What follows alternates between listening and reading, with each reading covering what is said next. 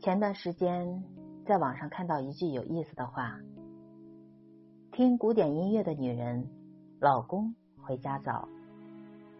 一开始我是不信的，直到听了著名主持人白岩松对他的解读，我才恍然大悟。白岩松说：“人们常说，抓住男人的心，首先要抓住男人的胃。但我觉得。”古典音乐是比美食更能俘获男人心的，让自己的另一半爱上古典音乐，他和她才会时时想着回家。什么意思呢？古典音乐就像一盆高雅的鲜花，要衬出鲜花的雅，家里各个方面都得讲究，客厅、房间。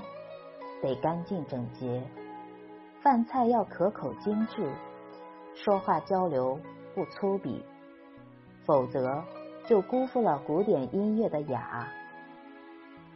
每天听着古典音乐，人的心灵也被滋养，性情变得温柔细腻，对另一半可能也更加体贴。这些小美好。小确幸叠加在一起，生活的幸福指数将会大大增加。又有谁会拒绝一个干净和气的家呢？